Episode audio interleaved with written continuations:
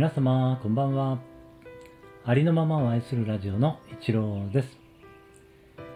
いつも聞きに来てくださりありがとうございます。そして、いいね、コメント、フォロー、レターで、えー応援してくださりありがとうございます。感謝しています。昨日からスタートさせていただきました企画、幸せの循環。スタイフに感謝の、たくさんの感謝の花を咲かせよう の企画ですね。ハッシュタグ、小さな感謝を束ねてという企画をね、今行わせていただいていますけれども、えー少しずつですね、えー感謝のシェアをしてくださる人が増えてきています。本当にありがとうございます。感謝しています。そしてですね、あのーちょっと私、今日ですね、あのひらめきましてですね、感謝の詩をちょっとですね、書いてみようかなとか、ちょっとひらめいてしまいまして、あの、今までね、詩などを書いたことはなかったのですが、ちょっとね、これが詩なのかどうかちょっとわかんないんですけれども、えー皆さんにですね、ちょっと披露させていただこうかなと思いました。えもしよかったら聞いていただけたら嬉しいです。えータイトルがですね、感謝の花を咲かせよう。作一郎。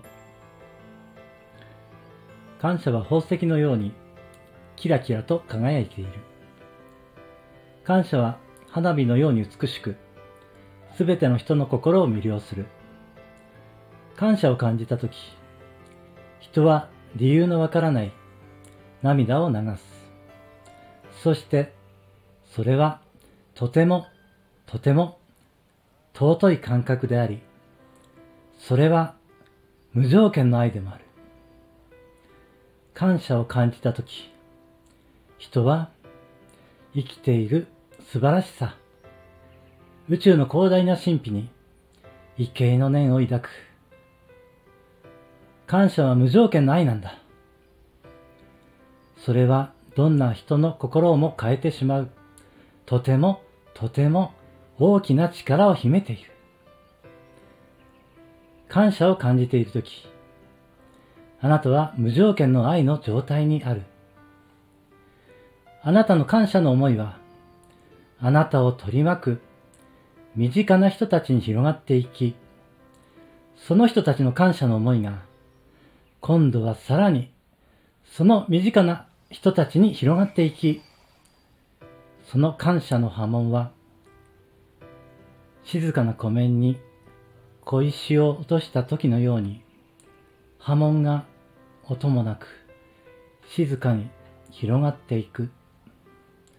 そして、その感謝の思いを受け取った人たちのハートが開いて、そこに感謝の花が咲く。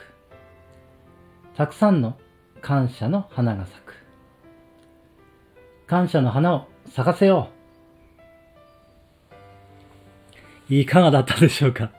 ちょっとですね、あの、恥ずかしく感じながらも えー朗読させていただきました。えー私の思いがね、少しでも伝わったら嬉しいです。えー皆様のね、感謝のシェアをお待ちしております。最後までお聞きしてくださりありがとうございました。感謝しています。